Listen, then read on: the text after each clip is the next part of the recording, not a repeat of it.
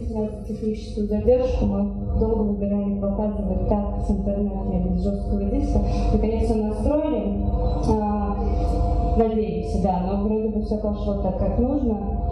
А, сегодня у нас лекция Марины Давыдовой, театрального критика, программного директора одного из самых крупных театральных фестивалей Dinner Festival, который закончился буквально две недели назад. Мы очень рады, что смогли договориться с Мариной Давыдовой лекции за, мне кажется, месяцев 8 до июля и передаю микрофон.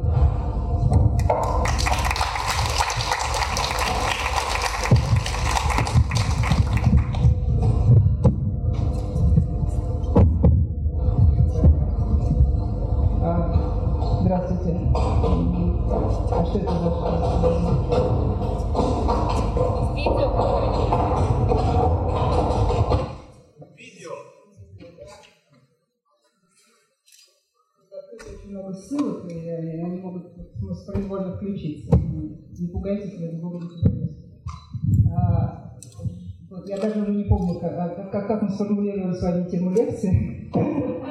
Но это, да, это не, принципиально, потому что, ну, в общем, мы поговорим с вами о, о том, что такое современный театр, на самом деле. Вот, это, это главная тема э, сегодняшней лекции а, с вариациями многочисленными. А, наверное, надо начать с, с того, что когда я училась в институте, это было очень давно, не буду уточнять, когда, Э, очень были э, популярны такие дискуссии на тему о том, будет ли, выживет ли театр. А вот, не будет ли он притеснен какими-то другими видами искусства, а также телевидением. Ну, и через какое-то время возник еще интернет. И э, действительно, э, этот не тиражируемый и не, не конвертируемый, в общем, да, в отличие от э, кино, скажем, от, от, от, от музыки, от э, а, от литературы, вид искусства, казался одним из самых архаичных, старомодных и действительно э, доживающих последние деньги. Э, было такое ощущение некогда. Э, вот. Сейчас я могу, как как бы с радостью сказать, что на самом деле, и это для меня самой э, удивительно и несколько неожиданно, то есть я в, свои годы студенческой юности ничего такого предсказать, конечно, не могла, но театр оказался, наверное, э, не просто чрезвычайно живучим, да, э, с моей точки зрения он сейчас стал едва ли не, не главным видом искусства, может быть, это э, не вполне очевидно, но, но тем не менее это так. А, потому что как-то вдруг выяснилось, что э, театр – это такое пространство, из которого можно выйти в очень много дверей в нем, через которые можно в него войти, через которые можно из него выйти в какие-то сопредельные пространства. Ну, э, чтобы пояснить свою мысль самым нехитрым образом, да, я скажу вам, что, э, скажем, литература, какая бы она ни была, это может быть Fiction, а может быть э, что-то сугубо интеллектуальное, но есть только один способ репрезентации любого литературного произведения – это книга. Ну, вот мы взяли книгу, она может быть электронная, она может быть бумажная, неважно, это книга. Э, или кино. У него тоже только один способ репрезентации, его можно показывать на экране. Вот. Э, никаким, если, если его показывать на трех экранах, это уже не кино, это уже некое, некий видеоарт, это инсталляция, да, это что-то другое. А, а, вот. Поэтому кино и авангардное, и мейнстримное, и любой самый дурацкий сериал вы будете смотреть на экране. Вот. У, у театра способ репрезентации множество, великое множество. То есть в театре можно показывать кино, в театре можно показывать видео. Скажем, этим очень активно пользуются одни из самых таких э, ключевых режиссеров э, Германии и вообще всего европейского театра Франк Кастер. Он стал впервые использовать в своих спектаклях, э, и вслед за ним потянулись, конечно, широкие массы э, всякой театральной э, европейской молодежи. Он стал использовать э, видеокамеру, да, и он транслировал то, что происходит на сцене, э, крупным планом на экран. И этот самый экран с видеопроекцией, он стал составной частью всех его буквально спектаклей. О том, что это привносит вообще в театральную реальность, мы поговорим чуть позже, но э, когда мы э, в театре покажем кино, это, это все равно театр. Или, скажем, ну вот буквально недавно в рамках того же Винер фестиваля, который я возглавляю, я показывал спектакль, по, который называется «Вунш-концерт», концерт по заявкам. Этот спектакль сделан по э, очень известной пьесе, э, которая так называется «Вунш-концерт». Она, она э, интересна тем, что э, она вообще без слов. То есть вся эта пьеса – это одна сплошная такая ремарка, которая описывает жизнь одной женщины, то есть не жизнь, а один вечер одной женщины в типовой такой, значит, восточно-германской квартирке. Вот. И весь спектакль, собственно, героиня, то есть актриса, которая ее играет, она без слов находится на сцене, выполняет некие простые, очень ритуальные значит, действия, которые выполняет любая, любая женщина значит, современная и так далее.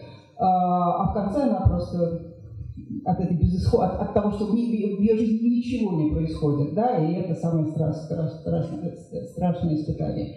Вот. Это, ну, спектакль заканчивался, ну, факт, спектакль заканчивался фактически таким самоубийством. А, так вот, а, в, у этой, этой пьесы очень много интерпретаций, но а, та, которая была показана в рамках Пенского фестиваля, это, это была фактически такая инсталляция. То есть мы видели такой помост квадратный, зрители стояли вокруг него, на этом помосте была гиперреалистически воспроизведена квартира современная, типовая квартира современной женщины с кухней, с, с раковиной, с душем, буквально, с унитазом, со всем, ну, вот со всем, что есть в нашей квартире.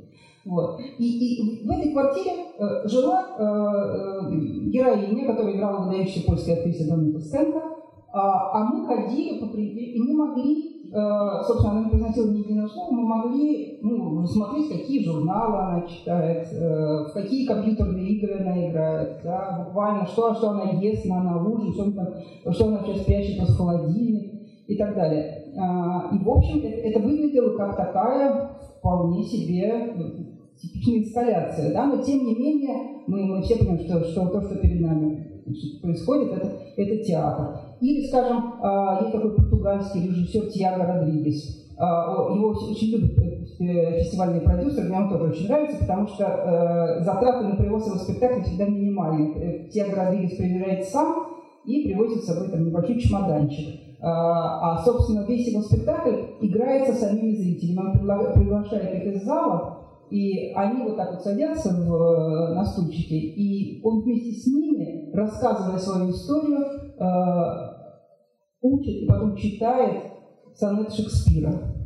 Вот. Но это, но это, конечно, никакой не литературный вечер, это тоже театр. И, э, и таких примеров великое множество, наверное, самым э, таким э, предельным, для меня хрестоматийным примером того, как не театр становится театром, является спектакль Хайнера Гёббельса Штифтера, потому что мы привыкли к тому, что, ну, что, что главное в театре. Да? Главное в театре – это артист. А, так долгое время казалось. Сейчас выяснилось, что в, театре, во, во многих спектаклях, в великом множестве спектаклей нет никаких профессиональных артистов, а есть Э, и мы потом поговорим с вами о том, что такое доп-традиция в театре, когда на, на сцене оказывается не артист, а вот как в спектакле Тиагра Родригеса, например, просто зрители. Вот. Но спектакль Хайнера Геббельса «Вещь Штифтера» был замечательным тем, что там не было только артистов, там вообще не было людей на сцене. Ну, то есть совсем ни одного человека. Главными героями этого спектакля оказывались пять роялей, поставленных вот на попах, вот, э, которые играли сами. Ну, там очень много чего происходило на сцене, спектакль длился час, это философское, сложное высказывание, о котором я, может быть, потом скажу позже, чуть позже, но, но сейчас я просто хочу подчеркнуть, что, а, да, эти, эти главные герои, они же рояли в финале, они так задвигались на, на авансцену, и когда раздавались аплодисменты, они так кланялись нам. Вот, что, что было очень трогательно. А, а, вот. Но, но мы, мы смотрели этот э, спектакль, в котором э, не было вообще никаких людей, и мы понимали, что перед нами спектакль. Еще раз, у, у современного театра действительно великое множество вот этих самых репрезентаций. Он может быть сыгран современный театр. Да, мы привыкли, что такое театр? Театр в сознании, особенно в сознании российского человека, который ну, очень в этом смысле как-то привержен таким традиционным представлениям о том, каким должен быть театр. Это такой дом, обычно с колоннами, да, мы в него приходим, обычно в 7 часов вечера, нам открывают билет, мы попадаем в какой-то темный зал, в этом темном зале мы смотрим э, нечто. Э, обычно, значит, по сцене ходят какие-то люди, и они говорят слова по ролям. Вот, они выучили заранее текст какой-то пьесы или, или, или какого-то литературного произведения, и сейчас они притворяются, что они сестры Прозоровой, или, или Гамлет, или Сид, или вот это, неважно, э, герои Ипсона и так далее. Вот. А мы сидим в темном зале, мы как бы оцениваем их умения актерские. Мы говорим, да, вот этот Гамлет играет на пятерку, а вот это вот Гертруда какая-то троечная, такая тройку мы ей ставим в уме. Да, вот, вот, вот это театр. Так вот, я хочу вам сказать, что, конечно, этот театр никуда не делся, он продолжает существовать, и в рамках этого э, традиционного, конвенционального, как, как э, на самом деле, поскольку э, вся терминология, она же сейчас вот возникает для того, чтобы описывать эту стремительно меняющуюся реальность, которая описывается словом театр, называется словом театр. Э, э, вот. Э, этот театр никуда не делся, но это просто один из множества, великого множества способов существования театра. А на самом деле их их, их э, чрезвычайно много.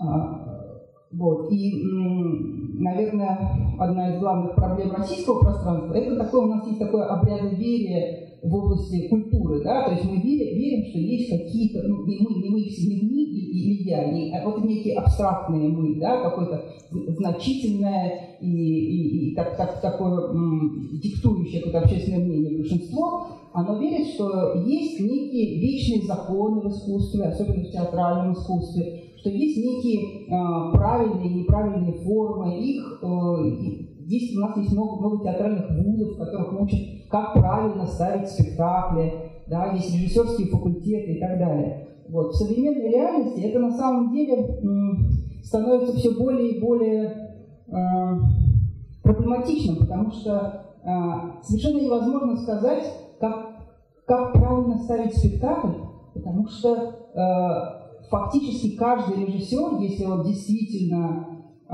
значимая фигура, он становится сам себе стилем, сам себе э, э,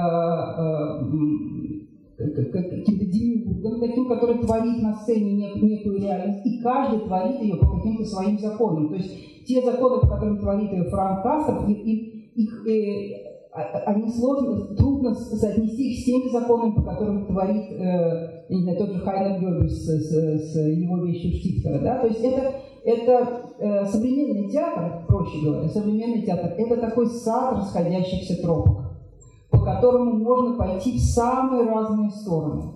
Да, и прийти, э, в некоторых случаях прийти в,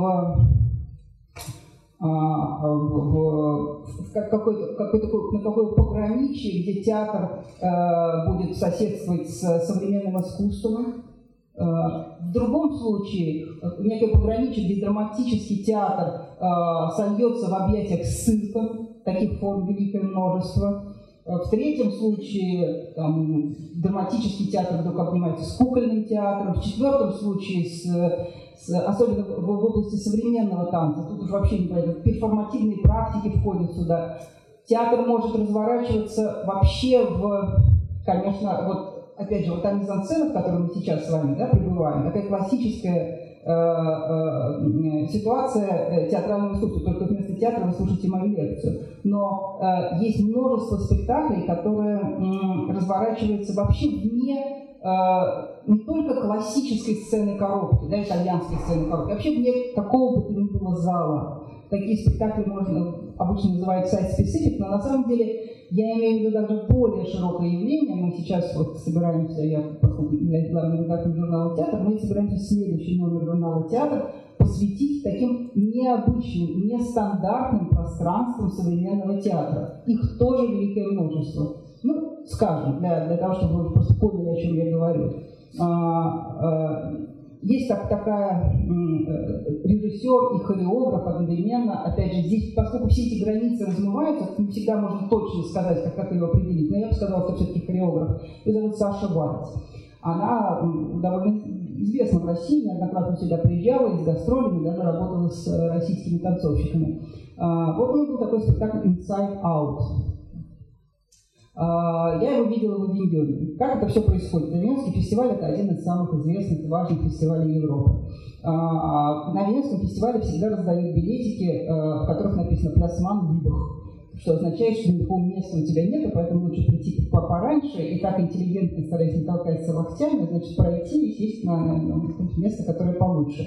А, вот. Ну и вот мы стоим у какого-то огромного ангара, а, потому что Авиньон такое, такое прекрасное место, в котором происходит важнейший театральный фестиваль а, Европы, но при этом в нем во всем городе есть ровно одно регулярное театральное здание.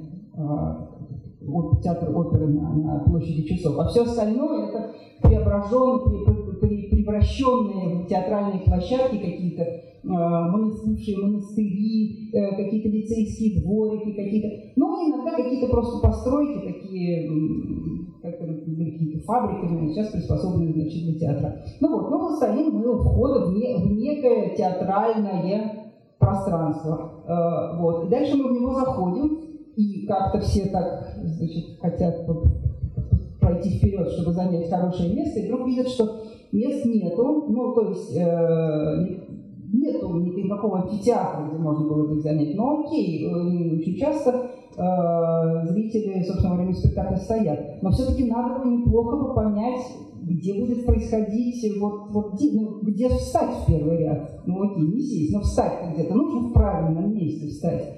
Вот. Но потихоньку мы понимаем, что, собственно, это, это, это, это тоже неправильный подход к проблеме, потому что весь огромный этот ангар, он уставлен такими многоярусными конструкциями а, с отсеками.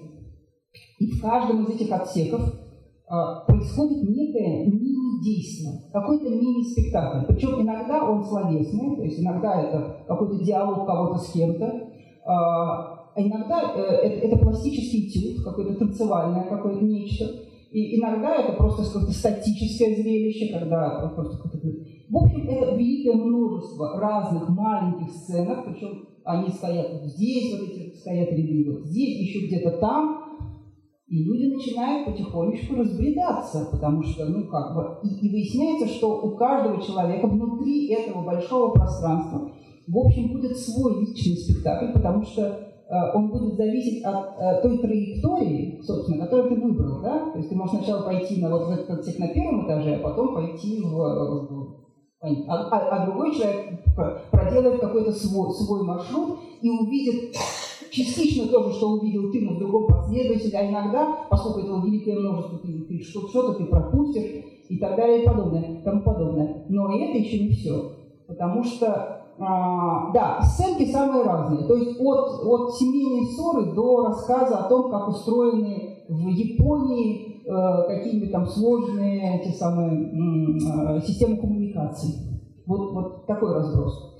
А, по ходу, э, э, по мере того, как ты перемещаешься из одного отсека в другой, переходишь, значит, вот от, от, от одной этой многоярусной конструкции к другой, ты начинаешь примечать, что вот здесь, посреди этого пространства, тоже начинают разыгрываться какие-то сценки. Да? А, самые разные. А, то есть, оказывается, театр, он не только вот, вот в этих специально отведенных местах, он, вообще говоря, может в любой момент возникнуть в любом месте, а это очень большой пространство, по которому ты путешествуешь. Но и это еще не все. Дело в том, что э, вот эти вот артисты, э, перформеры, как их ни назови, они, они, в общем, после того, как они выходят из э, этих самых э, своих отсеков, они по большей части неотличимы от нас с вами.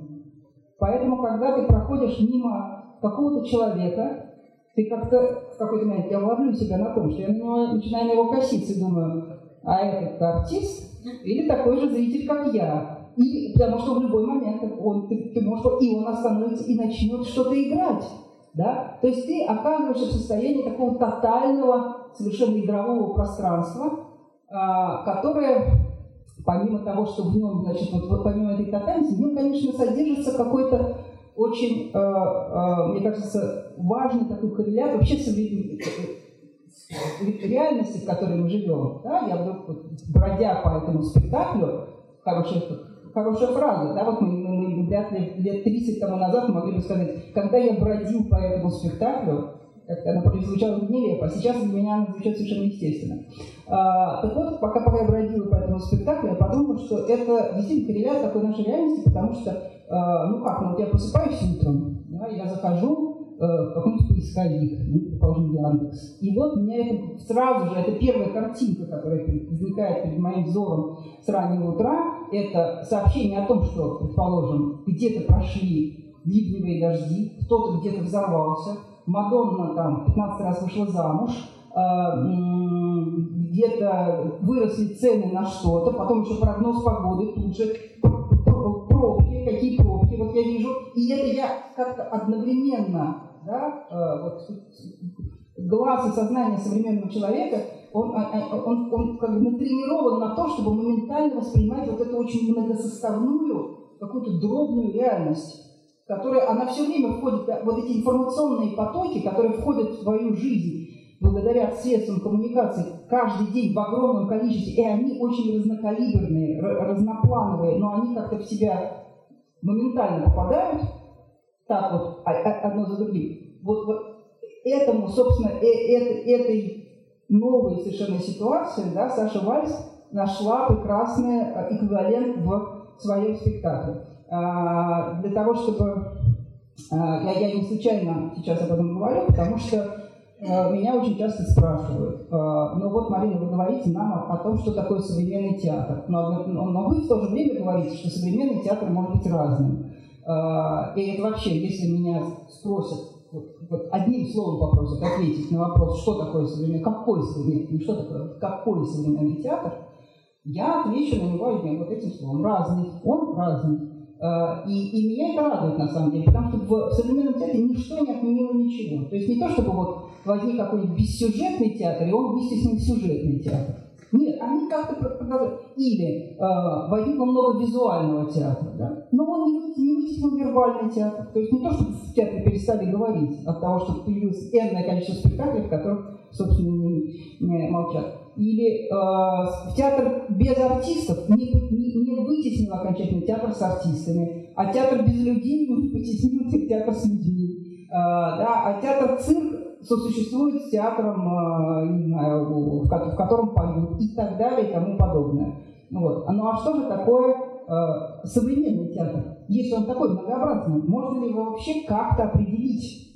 Как, как, как, какими словами его описать, как, как вот ты можешь протестировать это, как, как в лаборатории. А, и это на самом деле очень непростой вопрос. Он и для меня был непростым, потому что, ну, когда его задает человек, который не, не занимается театром профессионально, да, и это немножко такой детский вопрос, но на детские вопросы, как известно, сложнее всего отвечать.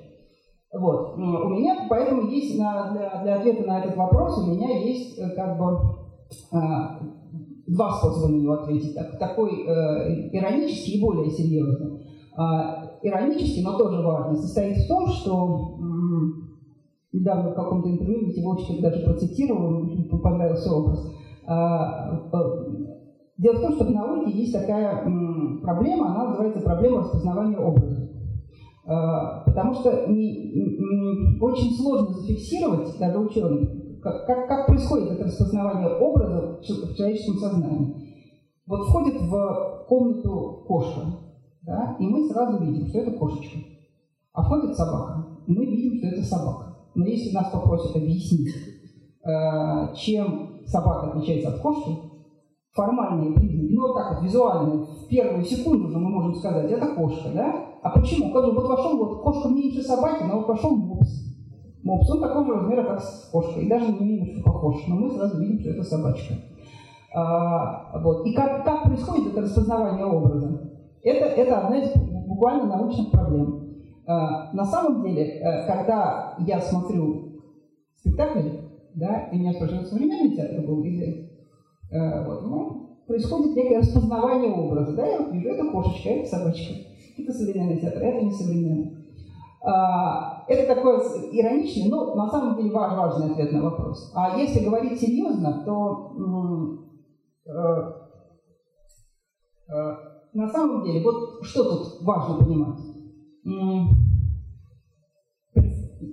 Давайте пройдем такой мысленный эксперимент, что вы пришли в какой-то театр, или я, я пришла в какой-то театр, лучше так. Я пришла в какой-то театр. Я ничего не знаю про спектакль, который я буду смотреть. А, я не знаю, кто его поставил, кто в нем играет, и когда он был поставлен, тоже не знаю. Вот просто я смотрю некий спектакль. А, вот если это происходит, скажем, с малым театром, да, предположим, вот я в малый театр пришла, и мне потом говорят, ты знаешь, Марина, вот этот спектакль был поставлен м- премьера, позавчера состоялся. Я скажу, да, ну, окей, может быть. А потом скажут, ну, ну мать обманули. На самом деле 10 лет тому назад эта премьера состоялась этого спектакля. Я подумала, ну, 10, только и 10. Ну, может быть, да. А мне скажут, а вообще это 30 лет тому назад состоялась эта премьера этого спектакля, вот мы тебя второй раз обманули, ну просто тут актерский состав немножко поменялся, ну в общем 30 лет тому назад был поставлен спектакль. Вот в случае, скажем, с малым театром или с многими спектаклями такой регулярной театра Моссовета, я охотно в это поверю. Потому что это спектакли, которые они не несут в себе никаких признаков времени, да? Вот. Но если мне по спектакль Саши Вальс, который я вам писала, скажут, что он был поставлен 30 лет тому назад, я тут же не поверю.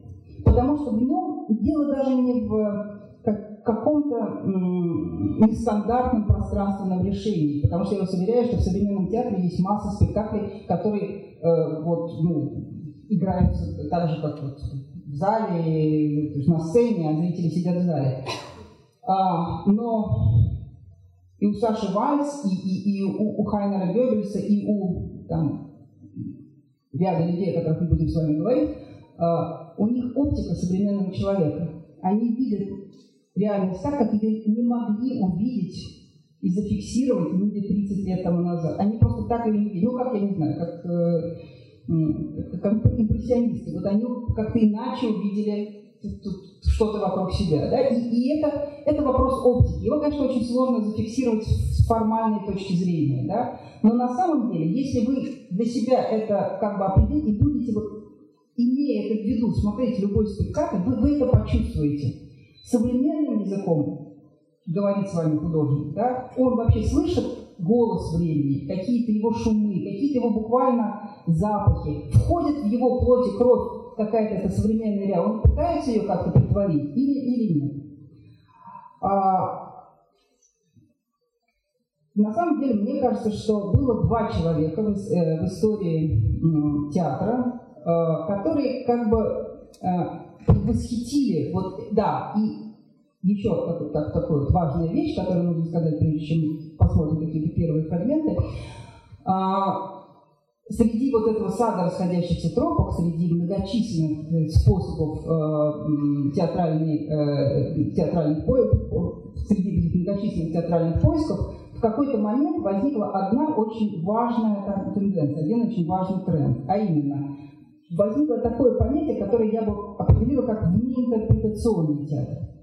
То есть, э, вы понимаете, что э, вообще э, профессия режиссера человека, который ставит спектакль, да, как бы несет за них ответственность. Это очень молодая профессия. Она возникла 100 с небольшим лет тому назад. Ну, где-то в конце 19 века там стали появляться какие-то первые опыты. Вот, а дальше Макс Райнхард, э, Константин Станиславский, э, там, был вот таких центральных, Гордон Крэг.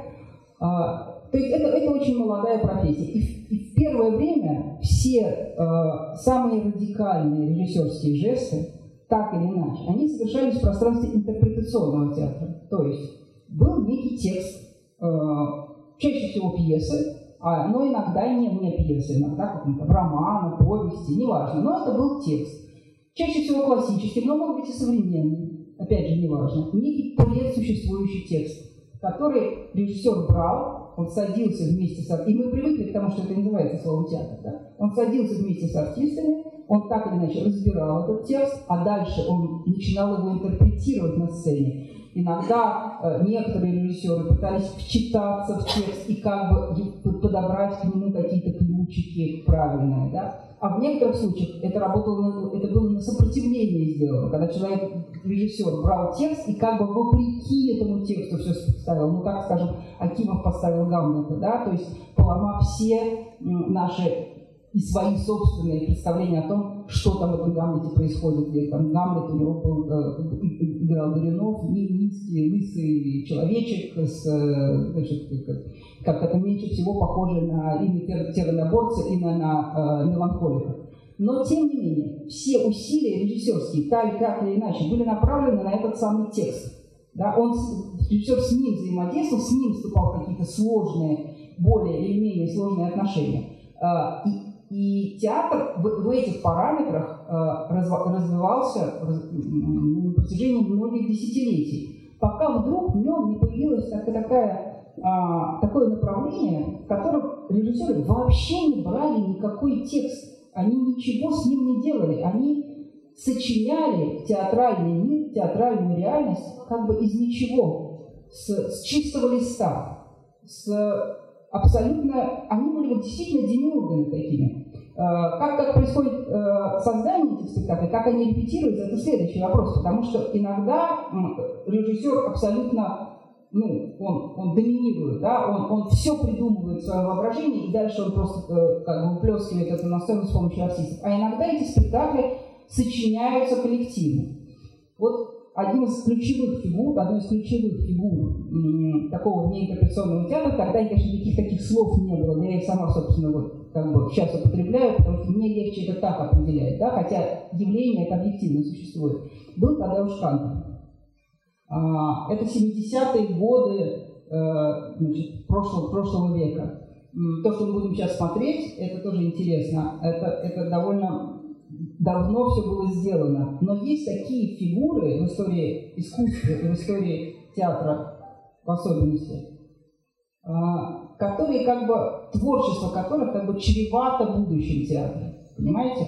А, вот есть великие художники, которые максимально выразили свое время, но, но они не задали никакие тренды на будущее. А есть такие, как, в, в творчестве которых вот, вот какие-то очень важные вещи содержались, которые потом на протяжении нескольких десятилетий продолжают развивать так или иначе их, их потоки. Вот мне кажется, что у истоков того понимания театра, которым, которым мы сейчас имеем дело, да, для меня, во всяком случае, э, стоит, стоит две, две э, великие фигуры. Это Тадеуш Кантер, это Пина Бауш.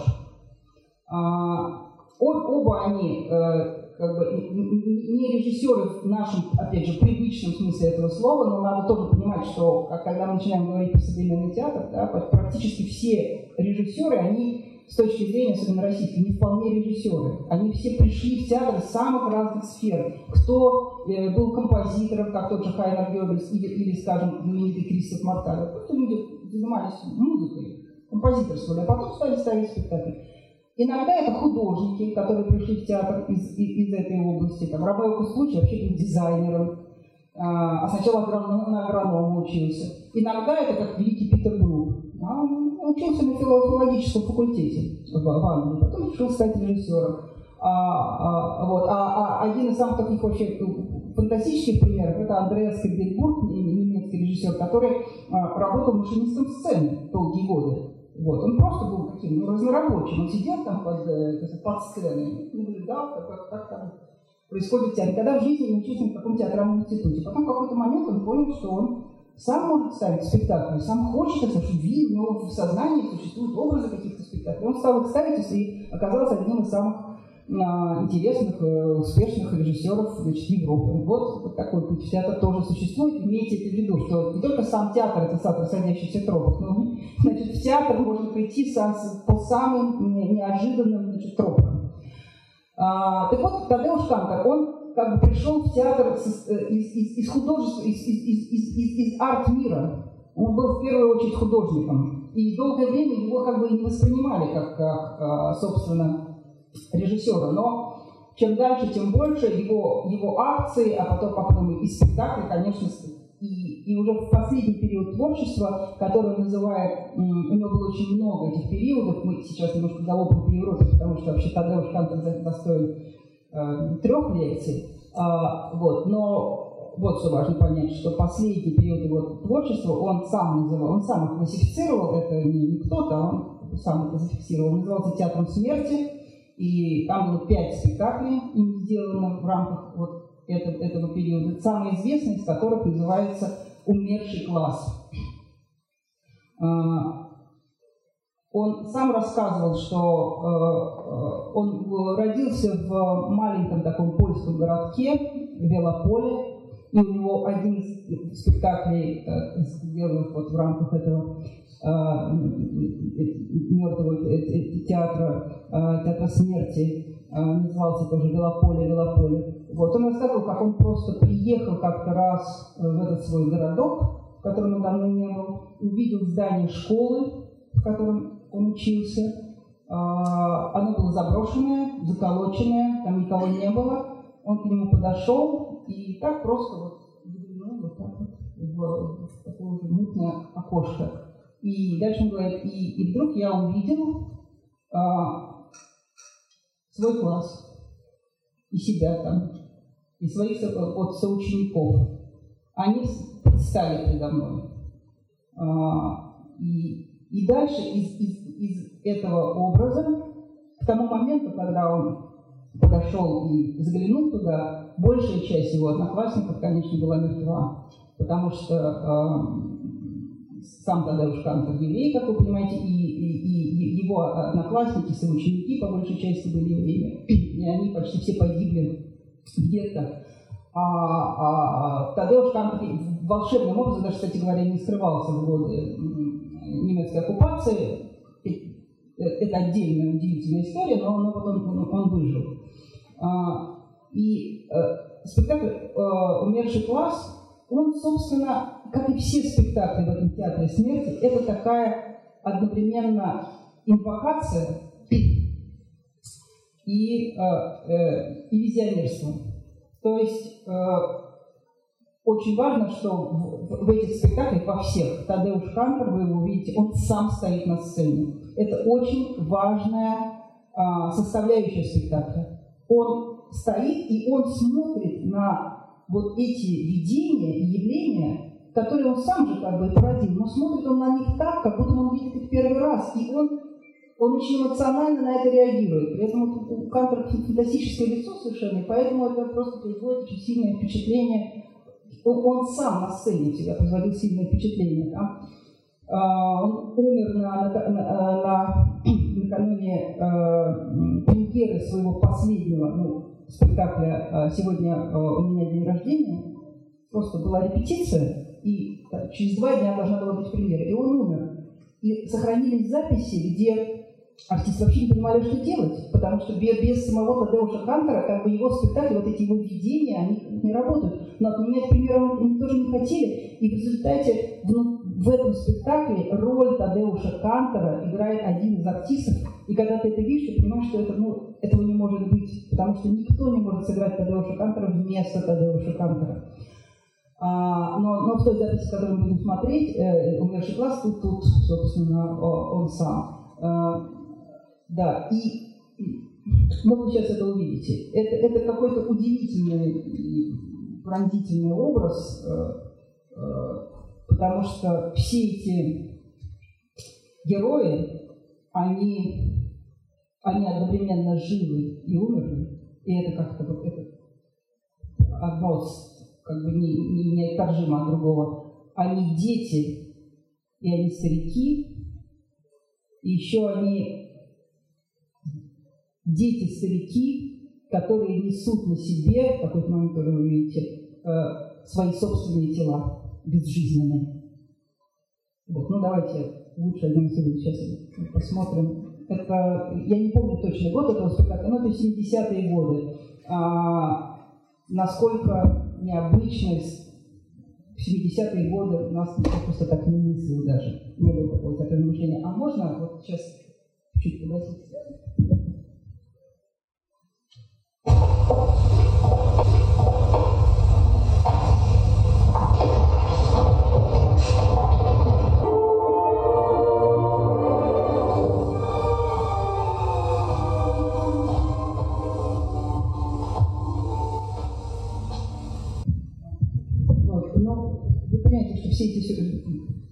Можно даже включать.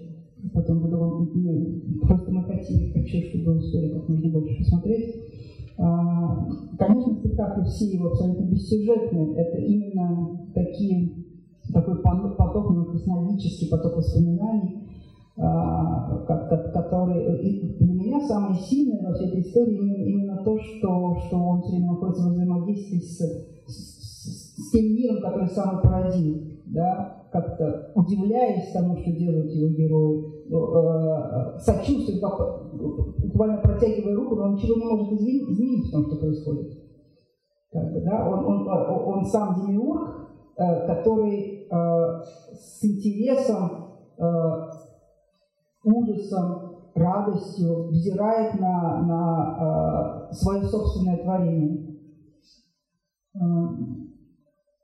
Э, вот, наверное, Кантер был э, главной фигурой вот, вот э, так, такого внеинтерпретационного демиургического театра, который, с моей точки зрения, сейчас значит, начинает преобладать. Повторяю, его форм великое множество, да, но это именно э, ситуация, в которой э, э, режиссер, он Вообще театр, понимаете, он же обретает самостоятельность, он обретает себя самое э, довольно поздно. Да? Очень долгое время э, театр воспринимался как, как какая, какая-то такая, э, ну, что-то такое э, вторичное по отношению к литературе. Литература – это настоящий э, вид искусства, а театр – это что-то, что-то такой какой-то способ э, показать нам живые картинки. Да, делать такие, такие ожившие иллюстрации к литературному произведению.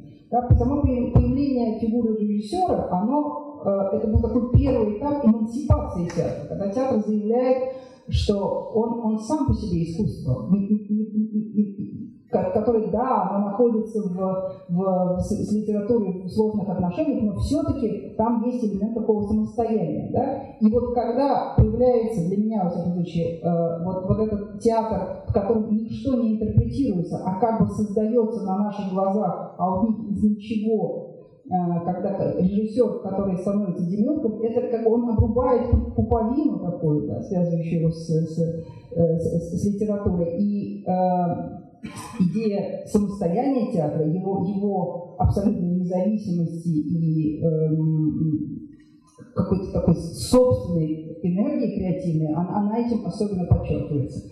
Вторая фигура, важнейшая да, для, для утверждения вот, это, вот этого самостояния театра, э, это Пина Бауш. Она, конечно, э, как бы э, э, очень часто ее, ее, формально она относится к миру хореографии, к миру танца. Да? Но то, что она сделала, называется танц театром. И, в общем, это, конечно, нечто большее, чем, чем, чем танец, да, пусть даже э, данс, э, пусть даже контемпорари данс. Это, это какое-то абсолютно свое направление. И в каков, какие-то вещи для меня в творчестве Кантера, в творчестве Пины Бауш, хотя они вроде бы совершенно не похожи, да, действительно, одна из, из мира хореографии, другая из мира, собственно, из арт-мира, но какие-то вещи очень рифмующиеся. А, в частности, это вот а, это детская память, которая оказывается у того, и другого художника очень сильной, и которая порождает вот эти новые миры. Вот я хочу вам показать отрывки из э, одного из самых великих спектаклей Пина Бауш, который называется «Кафе Мюллер». Если вы смотрели знаменитый фильм Педро Альмадовара «Поговори с ней», то вы, наверное, помните, что там в, финале, в начале и финале фильма появляются кадры э, какого-то театрального спектакля, то есть герои смотрят этот театральный спектакль. Это, собственно, спектакль Пина Бауш, и это э, «Кафе Мюллер». А, а, Отец Пин Бауш, это она, Королева Шкампа, соответственно, польский режиссер, он жил в Кракове, э, у него значит, театр, который называется Крикотека, хотя, собственно, никакого своего театра у него не было, он играл в разных очень пространствах, э, в основном музейных. Вот. А театр Пины Бауш, э, она создала его в городе Вупертале, это маленький провинциальный индустриальный город, который прославился на весь мир, да, там, там нечего делать, там можно умереть с тоски, если вы там окажетесь. А, вот, вот как, вы знаете, вот эта индустриальная зона, на которой ты, ты едешь, чтобы добраться до Ясной Поляны, вот это что-то такое, вот так вот выглядит вот этот самый Вуперталь, но только с такой, естественно, немецкой опрятностью и так далее. А, вот. Но это, это, это, этот маленький скучный провинциальный городок прославился на весь мир, потому что Пина Бауэр именно в нем создала свой Никитанс театр. А, а у, когда она была девочкой маленькой, она жила недалеко от Вуперталя, и ее отец, у его, его отца было кафе. И она ребенком, ну буквально трехлетним ребенком, она ползала под стульями в этом кафе. И там, это тоже очень сильная детская память, что другого рода, она наблюдала, ну что происходит в кафе, самые разные э, события и сценки из жизни. Там люди мирились, ссорились, э, выясняли отношения, э, иногда смертельно обижались друг на друга. Там какие-то происходили и комические, и трагические вещи.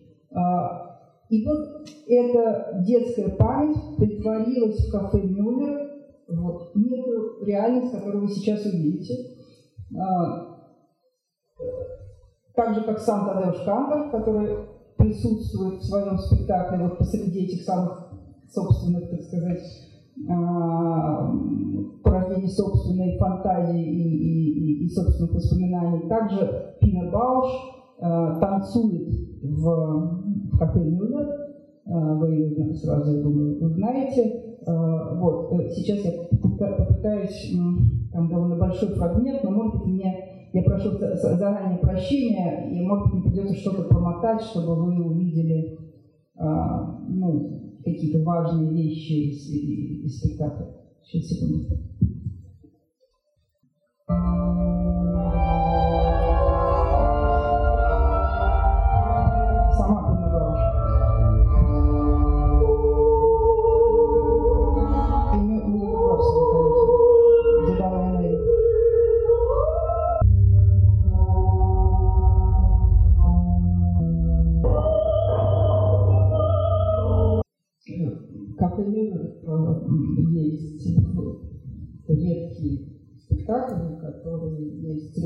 YouTube.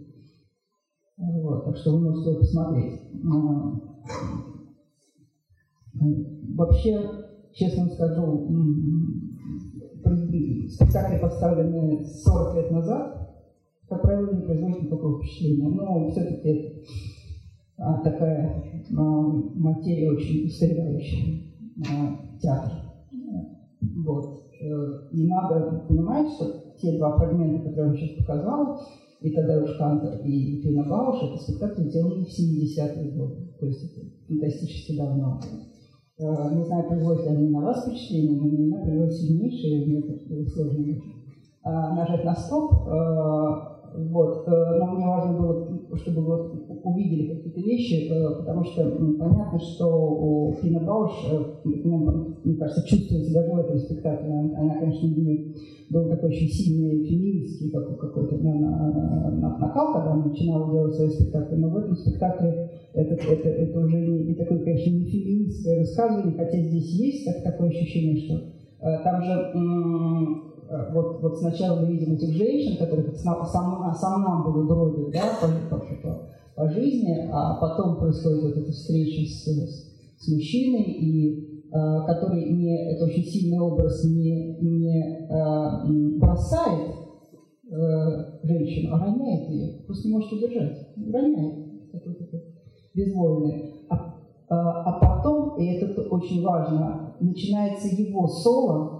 да, вот вот мы начало этого соло увидели, и, и, и выясняется, что он такая же страдающая фигура, и очень, конечно, здорово придумана вот эта вот странная, похожая на птицу э, героиня, которая как забегает, ну, как в любом кафе, да, ну, как человек там заглянул, что-то такое, да, что-то, кто-то за столиком сидит, что-то какие-то у них там жизнь идет, а вот мне, пожалуйста, чашечку кофе. Значит, она такая совершенно комический такой персонаж, который прибегает в этот мир этих, значит, абсолютно э, экзистенциальной какого-то а, ужаса, и это также убегает. А, а, а, и, конечно, важно, что, что это, это Персел, это Дидон и там ария Дидоны, прощальная ария Дидоны, Дидоны, не забывай меня, это, это, это лейтмотив этого спектакля. Вот, его, его можно э, посмотреть в, целиком в YouTube, э, в отличие от, от в общем, всех от большей части таких, таких важных спектаклей, которые обычно лежат просто кусочками. А, а, вот. Э, скажу вам честно, мне, конечно, э, повторяю, вот этот, так сказать, театр, в котором э, ставятся великие или не очень великие, классические или не очень или современные, неважно, произведения, повторяю, он, он, он никуда не делся, он иногда он оказывается очень, очень сильным и очень э, впечатляющим, э, но, но мне все, все, все более интересен театр э, иного толка. Да? Тот, тот театр, параметры которого были заданы э, вот, в творчестве Бауша, в творчестве э, уже Кантера, э, они очень по-разному отзываются в, у разных режиссеров. Э, ну, я не могу здесь не вспомнить, скажем, ну, такого тоже классика европейской режиссуры, как Ариана Мушкина, э, поскольку она в равной степени э, свободно существует и в пространстве интерпретационного, в пространстве неинтерпретационного театра. А, и у меня есть небольшой фрагмент, который я вам хочу показать в связи с тем, что я вам говорила о способах репрезентации театра, да, как бы, когда в театре можно показывать кино, и это будет театр, а тот спектакль, который я покажу, там театр, снимают кино, буквально в театре снимают кино, это театр. А, а, вот, но э, я перед этим вспомню еще об одном а, спектакле Арианы Мнушкиной, это французская, э, французский режиссер, французская режиссер, а, кстати говоря, с, с, с, с, русскими корнями, как вы можете слышать по, по, по фамилии. А, вот, ее спектакль «Les éphémères» «Мимолетности». Вот что он собой представлял, как он был сочинен, вот это очень интересно. А, представьте себе некое пространство, в котором зрители сидят вот так вот бифронтально, то есть они сидят с обеих сторон. Да, вот вы сидите, и еще также зеркально сидят зрители с той стороны. А между этими зрительными рядами остается такая узкая полоска авансцены. Это довольно длинные ряды. Вот. И есть две ну, как бы кулисы, двери, тут и там. Вот. И из этих дверей э, на протяжении всего спектакля идет он 8 часов, если, если его смотреть целиком с начала до конца, он идет 8 часов. Э, вот иногда они его играли в своем знаменитом э, театре Картушеве два вечера, иногда его в один день, как, как повезет. Вот я его смотрела в течение одного дня, там было несколько контрактов. Вот. Выплывают такие платформочки, выезжают, точнее, точнее их вывозят даже, такие платформы на колесиках. И иногда круглые, иногда квадратные. И на них тоже так абсолютно гиперреалистически выстроен какой-то фрагмент реальности. Но это может быть э, интерьер квартиры, это может быть э, какой-то я не знаю, полисадник, это может быть фрагмент улицы, все что угодно. Э, э вот. И э, это, эти платформы, они не просто едут, они еще так немножко подкручиваются, потому что они могут вращаться. Да? и они вот так вот проплывают, на них разыгрывается какой-то фрагмент реальности, и они уплывают. Потом появляется следующая платформа, потом следующая. И так мы перед нами проходят это фрагменты жизни, очень разные, э, которые ты думаешь, ну окей, вот сейчас это все как-то сложится в какую-то мозаику. Да, но поразительным образом все, что ты увидишь за 8 часов, действительно частично сложится в эту самую мозаику, частично нет. Так и останется. Ну, знаете, как, как, как, как в старых мозаиках, таких опавших мозаиках, вот, что какие-то фрагменты ты видишь целиком, а какие-то вот пустые пятна. Да, вот, вот так и, вот, и, и сама жизнь устроена. А, а, и э, на самом деле это очень... Ну, мы же так и живем, да, мы, вот, мы идем к метро, вот человек плачет. Мы не знаем, почему, что, что, что этому предшествует, что будет потом. Мы что-то уж увидели, это запечатлелось в нашем сознании, мы пошли дальше. Вот. И, в общем, вся наша жизнь про такие мимолетности, лезефемер. А, вот. И, и это как-то тоже очень ухвачено в этом спектакле. Но я хотела о другом сказать. Я хотела сказать о том, как он придумывался, как он создавался. Вот в отличие от спектаклей э, Мнушкина, э, Бауша, в отличие от спектакля Кантера, где вот эта единая воля режиссерская, она абсолютно совершенно. Да? Это, это, это и притворенные в художественную реальность какие-то воспоминания, в данном случае воспоминания детства. Мнушкина работала на спектакле «Смотри иначе». Она собрала артистов, и они начали делиться своими воспоминаниями, разные, рассказывать истории чаще всего истории собственной жизни, а, иногда не собственной жизни. Вот. И сама Мнушкина тоже рассказывала историю, она рассказывала историю своей семьи. Потому что незадолго до того, как поставили спектакль из ФМР, она обнаружила в архивах э, эту самую историю. И э, она вдруг узнала, что ее отец был евреем, а ничего не знала. Э, она как-то жила в...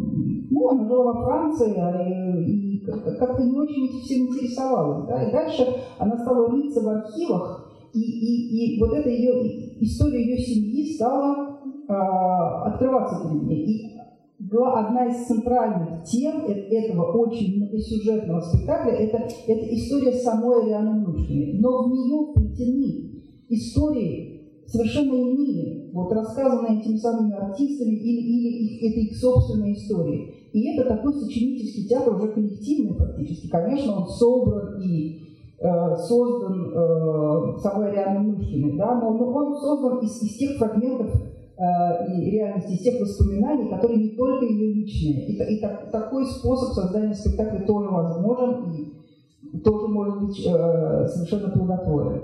Вот. Но э, я покажу вам фрагмент из другого ее спектакля, э, который называется что-то такое типа, очень длинное название э, и, и, и еще более длинная сложная структура. А, значит, сейчас я попытаюсь ее воспроизвести, чтобы вы увидели этот маленький фрагмент, он важно понимать. А, Виктор Гюго а, а, написал роман Э, в XIX веке. Это один из последних его романов о путешественниках, которые э, едут на, плывут на корабле э, на некий остров, на котором они собираются создать такую утопию, утопический мир значит, равенства, справедливости, братства. Ну, это сугубо такие, значит, это такой социальный утопизм, очень характерный для 19 и 20 века. А, в, по сюжету спектакля, значит, в, по сюжету же спектакля в начале 20 века некий режиссер, а, а повествование ведется от, э, э, от лица внучки этого самого режиссера, которая наша с вами как, современница, да, уже сама пожилая женщина. Вот. Так вот, э, дед этой, этой самой героини он был кинематографистом. И он стал снимать фильм, причем не мой фильм, потому что это самое начало века, э, по роману, написанному Виктором Гюго. Да? Это воспоминание э, внучки о том, как ее дед снимает фильм по э, роману Виктора Гюго.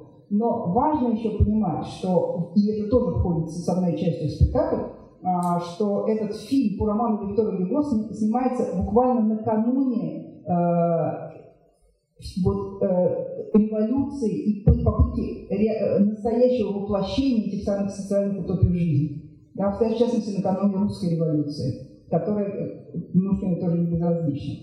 А, и, и, и э, сюжет, он все время возвращается из, из э, начала 21 века в Э, значит, в начало 20 века, потом он прыгает куда-то там в 30-е годы 20 века, потом возвращается в 19 век, и вот это вот такое сложное такое повествование. А, но важно понимать, что значит, э, Мнушкина обладает удивительной особенностью. Она э, умеет работать вот с такими а,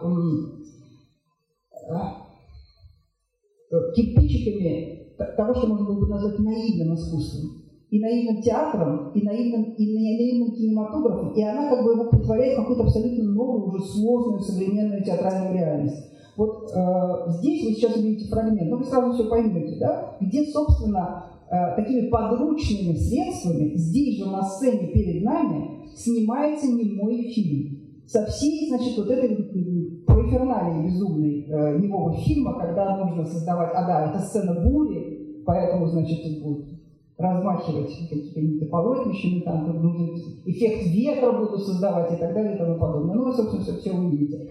А, вот, очень, это, э, то, что делает Нушкин, это вообще говоря, я называю такой органический формализм. Это всегда очень формалистский театр, но при этом он фантастически все сделано так, что ты уже забываешь об этом формальном приеме, воспринимаешь это как абсолютно естественное течение сценической жизни. Ну вот, мы сейчас посмотрим с вами небольшой фрагмент из э, спектакля «Ариана Но он уже, соответственно, сделан лет шесть, наверное, семь тому назад. То есть это наша с вами современность.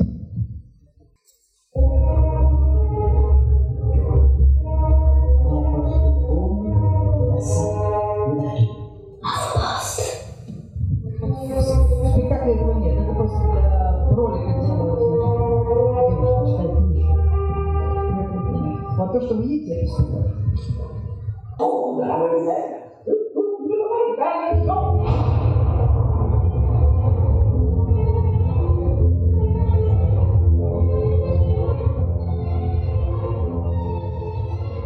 После того, как ты смотришь сложно возвращаться в такой привычный рутинный театр. Правда. Вот э, это физически тяжело мне делать, например. Э, когда-то Анатолий Васильев говорил, что после того, как ты прошел через э, искушение вот этим вот настоящим высоким театром, э, для тебя будет мучительно, физически мучительно ну, возвращаться в театр, в театр привычный, да, театр, в котором, которому вот можно научить да, которому учат ставить спектакли, вот, который, который как бы предсказуем в каких-то своих э, проявлениях. Э, и, и действительно все, все чаще и чаще э, какие-то художественные свершения и открытия, и объективные для меня лично случаются в пространстве вот этого не, не, не, не, интерпретационного, каким бы он ни был, да, театр. Я повторяю, это, это великое множество путей тут существует. Но, но тем не менее, он, он какой-то вот, это, это какой-то новый тренд, который был задан, ну, примерно 30-35, не больше лет тому назад. Тем не менее, а, повторяю, какие-то а, а, высокие образцы театров, которые, которые взаимодействуют с э, классической литературой, и, и как бы ее представляет на сцене, а он по-прежнему существует. Да?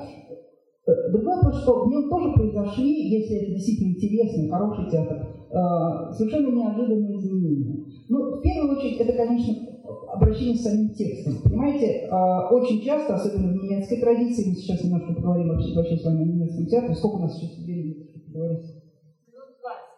Ну, ну хорошо, сейчас закругляемся. А, а, э, как правило, это уже, это уже почти стало нормой. Почти стало нормой, особенно когда речь идет о произведениях 18-го, начала 19 века, романтической драме, какой-нибудь просветительской драме.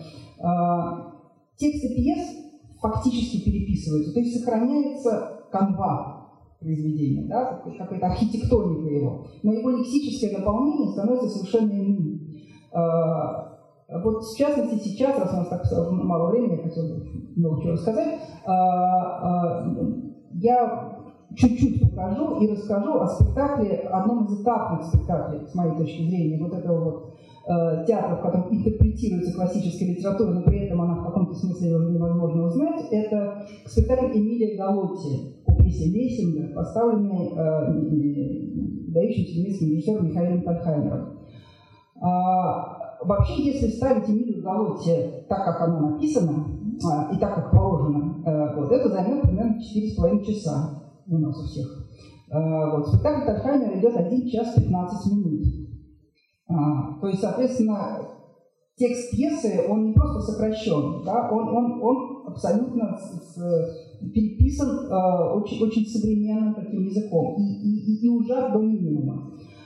А, все акценты, расставленные Лессингом внутри пьесы, а это такая тираноборческая пьеса. Да, в этой пьесе есть э, ну, это раздробленная Германия, есть вот такое маленькое княжество, в которое правит князь, который, который, которому приглянулась, у него есть э, своя невеста, Пася, но ему приглянулась э, девушка мещанского сословия, Эмилия Галотти, он на нее так, положил глаз буквально.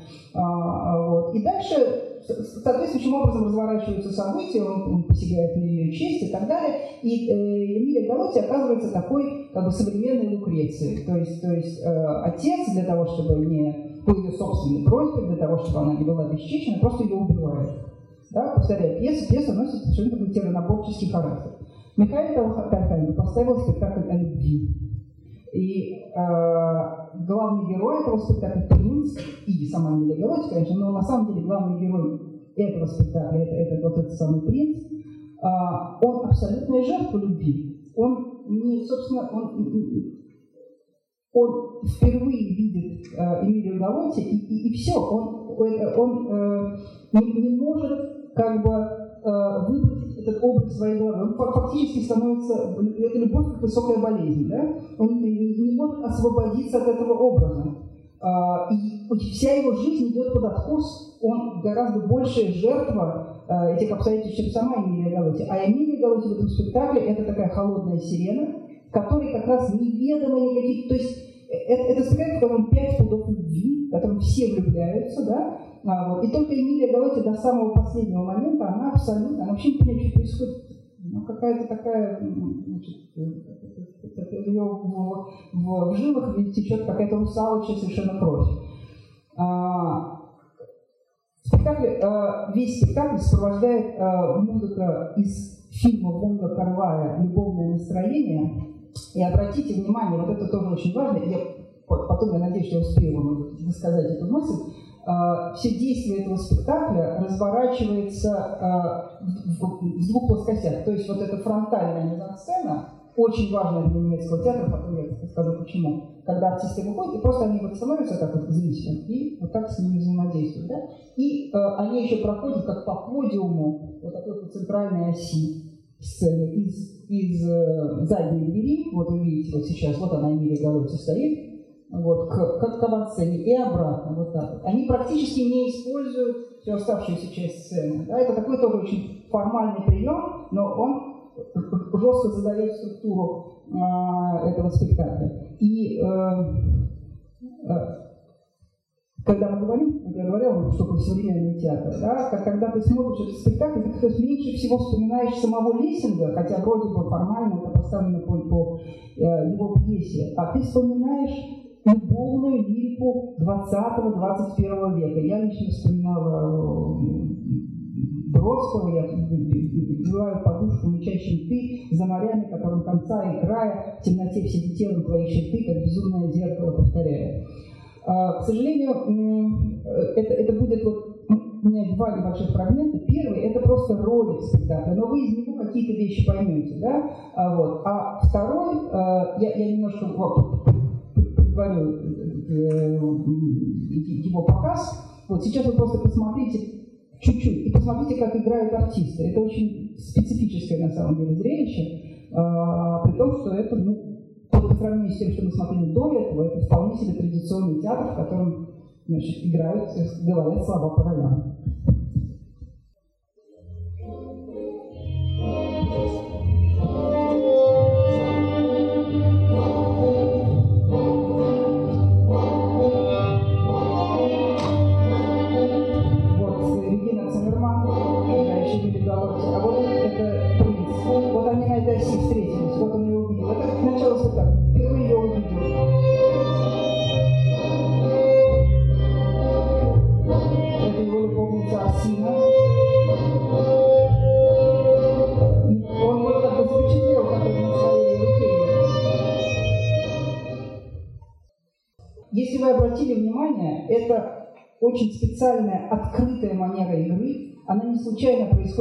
Авансцене, в которой нет вот этого герметичного мира. Вот какой, какой тип спектакля мне сейчас особенно сложно, э, с каким типом спектакля мне особенно сложно взаимодействовать. Это такой традиционный театр, поставленный, как бы, в котором интерпретирована некая литература, в котором герои как бы существуют так, словно бы они нас не видят, они не видят как будто зрительный зал, они как-то вот между собой в каком-то герметичном мире общаются, да, и они э, все время притворяются, что они кого-то изображают, кого-то играют. Да? Они, они постоянно как бы выключены из контакта с залом. Э, это создает очень специфическое такое э, э, атмосферу, да, когда мне из зала хочется в какой-то момент крикнуть. Эй, там, хорош притворяться-то. Вы что, я же знаю, вы никакой не, не Фальстаф и не, и не Макбет. Вы народный артист СССР, там, такой-то. А, обратите, вот, ау, обратите на меня внимание, я тут сижу. А, а, и это абсолютно герметичная, герметическая, как, как бы, как в колбе существующая сценическая реальность, да, она действительно перестает как-то, с моей точки зрения, работать. Вот немецкий театр, даже когда он, когда он конвенциональный, когда он не вот такой вот актерский, да, вы видите, здесь известные артисты играют. Здесь сценография Олафа Альтмана, это один из ведущих сценографов. Она такая аскетичная, на самом деле она продумана до мелочей. Там вот этот раструб, он выстроен очень точно и так далее. Здесь классическое произведение лежит в основе. Есть вроде бы такой традиционный театр. И тем не менее, он с нашей точки зрения не вполне традиционный именно потому, что артисты тут никогда не забывают о том, что перед ними зал. Вообще, э, общение э, артистов в немецком театре, оно как бы всегда происходит при участии зала. То есть, грубо говоря, если а, а, персонаж Н должен вступить во взаимодействие, какое-то эмоциональное взаимоотношение с артистом К, да, они будут вот они будут как бы через зал посылать свою эмоцию. То есть она рикошетом так будет, посылает в зал эмоцию, она рикошетом и возвращается к артисту К. И, то, и эта эмоциональная вовлеченность зала, она а, которому как бы все время апеллируют, про, про который не делают вид, что его нету, что мы как бы не, вообще не замечаем вас. Вот, вот тут четвертая стена, и мы тут что-то такое играем. Это, этот, вот этот специальный сценический тип, он э, как бы тип сценической реальности, он действительно стал для меня совершенно невыносимым, да? Но э, вот в немецком театре, даже когда, повторяю, он такой традиционный, эта включенность зала, она играет решающую роль. Интересно, что э, великий немецкий, э, великий американский режиссер Роберт Уилсон, э, вы знаете его наверняка, да, ну это все-таки фигура на слуху даже у тех людей, которые не особенно интересуются театром. Он, когда он попал в... Э, а он в последнее время ставит в основном спектакли в Германии. Ну, еще в Дании, там, вообще в Европе, в Америке практически не работает. Да? Но в основном в Германии, в Берлине ансамбль выпустил вот одни из лучших своих спектаклей. Как интересно совместилась его э, страсть к э, мюзиклам, а он, э, на самом деле, он, э, это, это, это очень такой тонкий, артхаусный режиссер, но он при этом каким-то сложным образом значит, взаимодействует с жанром мюзикла. Да? И вот эта вот немецкая традиция вот этого фронтального мизансценирования. А он такой режиссер-дизайнер. А, я сейчас пока покажу еще один фрагмент, все больше ничего не буду показывать. Это знаменитая сцена из сонетов Шекспира, который Роберт Уилсон поставил самым, самым знаменитым э, для российского зрителя, во всяком случае, театре Берлинер ансамбль. А, э, это, это такой спектакль, который тоже, он фрагментарный, совершенно он сочиненный абсолютно. А, в нем, поскольку персонаж Шекспира, в нем действует Шекспир, в нем действует королева Елизавета. При этом королева Елизавета играет старейший, самый известный артист Берлина, Берлина ансамбль, а Шекспир играет старейший актриса э, Берлинер ансамбль. Вот. Но посмотрите, как они тоже абсолютно все запрограммированы на то, чтобы взаимодействовать с публикой, чтобы, чтобы вот это вот, вот это вот развернутое фронтальное мизансценирование. Просто один, один фрагмент, это одна из самых представительных сцен этого спектакля. Сейчас, секунду. Und der Träumer steht dabei.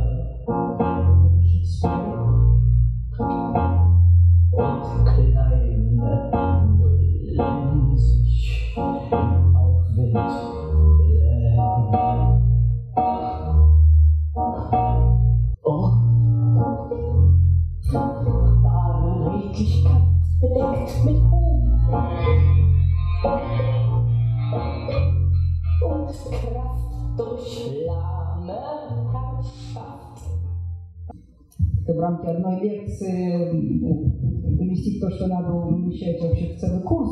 А, но у меня была простая задача. Я хотела вас как-то подсадить на вот то, что называется современным театром. Как вы уже поняли, он чрезвычайно разнообразен, и это главная его особенность. А, он предполагает, что человек, который пришел и сел в зал, а, он, вот это главное качество, которое должен обладать на самом деле зритель, да, он абсолютно open-minded, он совершенно открыт Да? У него нет никаких, э, э, никаких чипов у него в его сознании не встроены, каким должно быть то, что он сейчас увидит. А, оно, каким оно будет, он обычно не знает, вот зритель вот этого современного театра. Он приходит и начинается как, как бы такая немножко игра с ним. Да? Он должен постичь правила этой игры в ходе самой игры. И э, одна из важных составляющих современного театра, поэтому, это такая активная, почему я говорю о немецком театре, о том, как, как даже внутри вот такого театра вроде бы совершенно не, ну, не хэппинг, там тебе никто не дергает тебя за руку, не убегает со сцены в зал, тебя никак не, вовлекает в действо, да? И тем не менее, зритель с любого современного спектакля, если действительно современный, он гораздо больше вовлечен, вовлечен в это самое действие, чем э, зритель спектакля традиционного, вот этого с вот этим герметичным миром, где э, человек в темноте зрительного зала просто чувствует себя таким, ну, как бы пассивным наблюдателем того, что происходит на сцене. Пассивным наблюдателем, которому дано, дано такое за то, что он купил билет такое право да, сидеть и быть судьей, и говорить, это хорошо, а это плохо, а этот играет худо, а этот играет отлично и так далее. А современный театр апеллирует к зрителю в совершенно ином смысле. Он как бы предлагает, предлагает зрителю стать содумателем, сотворцом, со, со, со, со-креатором, да, со, создателем этого самого спектакля. И э, вот это вот возрон от того, как спектакль пройдет, вообще э, то, как спектакль пройдет, в значительной степени зависит от, от тех людей, которые сидят в зрительном зале. Их Э, то есть современный театр – это театр, в котором фантастически выросла роль зрителя, значит, э, значит его значение. Да? А, а, это, это, это, современный зритель – это человек, который пошел в кассу, купил билет, заплатил за это деньги, и при этом он совершенно не имеет в виду, что он должен расслабиться. Он имеет в виду, что он тоже будет совершать некую интеллектуальную, душевную и, и, и прочую работу. А, вот. Так что если вот вы меня спросите, какой современный театр, я скажу во-первых, он, он а, разнообразный, а во-вторых, это театр, в котором э, э, роль зрителя э, чрезвычайно высока. Вот. То есть наша с вами роль. А, ну вот, у меня еще есть много чего сказать про современный театр, но, к сожалению, и тут вот будет сейчас другая, я понимаю, лекция, поэтому мы должны с вами заканчивать. Если у вас есть какие-то очень важные ко мне вопросы, я готова них ответить сейчас. Да. Есть примеры существования русской классики в пространстве современного театра? Западноевропейского, западного или вообще? Вообще. Ну, великое множество, конечно. Русская классика очень активно ставится. Но именно в пространстве современного театра. Да, в том числе в пространстве современного театра, безусловно. Конечно, конечно. Ну, как-нибудь Достоевский. Э, тот же... А а? Ну, это такой какой-то общий вопрос, она э, иногда принимает, иногда не принимает. Э, но, в общем, э, конечно, главное, что можно сказать про, про, про публику, особенно вот такую публику фестивального толка, но не только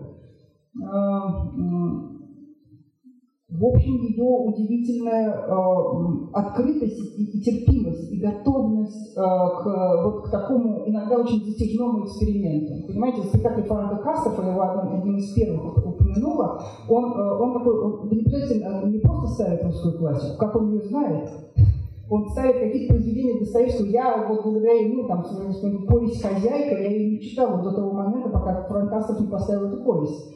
Вот. Но при этом спектакли могут идти там 5-5,5 часов. Это, это такой изнуряющий, изматывающий э, опыт театральный. Да? И надо как бы иметь огромное желание э, с этим взаимодействовать для того, чтобы сидеть э, до, конца. Но тем не менее, это один из самых важных режиссеров Германии. Так что, да, конечно, нет, с русской классикой все в порядке. За нее можете не беспокоиться, она э, входит в... Она очень важная часть э, современного театра мирового, конечно, конечно. Но ее тоже переписывают, как его Люк Персиваль переписал дядю Ваню. Он стал ставить какой-то перевод э, 50-х годов на, на фламандский язык. Он бельгиец, фламандец. Вот. И это артисты поняли, что это какой-то ужасный перевод. Они не могут произносить этот текст, он не ложится им на язык. Тогда он попросил их играть своими словами. Ну, как бы это был просто... Они подумали в тот момент, он подумал, что надо бы сделать новый перевод, но пока его будут делать, вы пока поиграете своими словами. И когда они начали играть текст Чехова своими словами, это появился, получился какой-то совершенно новый спектакль, который, тем не менее, называется «Дядя Ваня», там все герои, там Войницкий, э, Астров, все, Елена Андреевна, Соня, все на месте, все, Галка Маман, э, вот. но, но это, это совершенно новый спектакль, новое лексическое наполнение, причем это развивается во время репетиции. Это все. А, вот, так что это очень часто имеет часть этого современного театра, который